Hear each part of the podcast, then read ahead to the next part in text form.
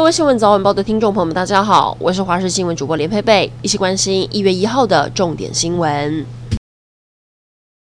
今天是一月一号元旦，有不少民众去迎接今年的第一道曙光，像是东部各个景点就涌现了大量人潮，顶着低温等待太阳露脸。今年的第一道曙光在台东三仙台露脸，映衬着八拱桥。另外，在宜兰太平山的曙光也很美，让不少早起的民众直呼值得了。最特别的是，有人在曙光班机上求婚，相当浪漫。今年总统府前的元旦升旗典礼，总统蔡英文、副总统赖清德都拿着国旗亲自参加。今年领唱国歌的是卫福部长陈时中带领的六十位医护人员及药师。陈时中表示，领唱国歌是非常荣誉的事，所以他认真的大声唱。然而，领唱成员中也有亮点，就是在婚礼上热舞进场的热舞新娘，台大家医科医师曹月婷也在其中。总统蔡英文今天上午在府内发表民国一百一十一年的新年谈话，内容围绕在会持续走向世界、维持经济发展动能、巩固社会安全体系、坚守国家主权等四大主轴。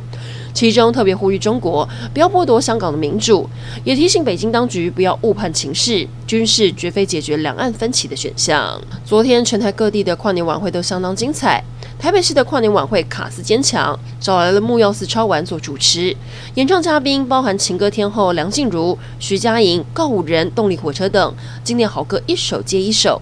而台北一零一的烟火今年长达三百六十秒，更首次用上在高楼释放的动态展示烟火，给民众全新感受。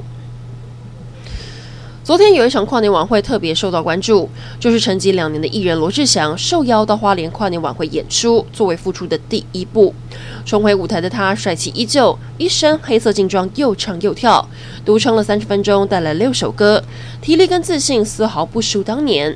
就有网友称赞罗志祥展现了诚意，让自己一夜洗白。不过也有网友酸，时间果然可以冲淡一切。国际消息来关注，原定在十二月三十一号主持除夕晚岛的罗马天主教教宗方济各却临时换人上场。就在晚岛开场前三小时，梵蒂冈发言人表示，将由书记团团长代为主持。方济各虽然没有主持，不快受到场全程参与，而这已经是连续第二年没有主持除夕晚岛了。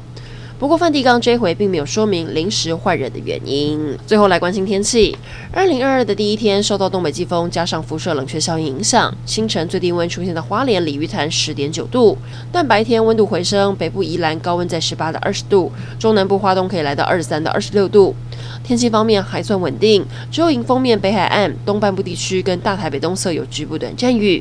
其他地区多云到晴。空品方面，在高频地区活动的朋友要提醒您，今天空品不太好，达到橘色提醒，尽量不要在户外做剧烈运动。以上整点新闻，感谢您的收听，我们再会。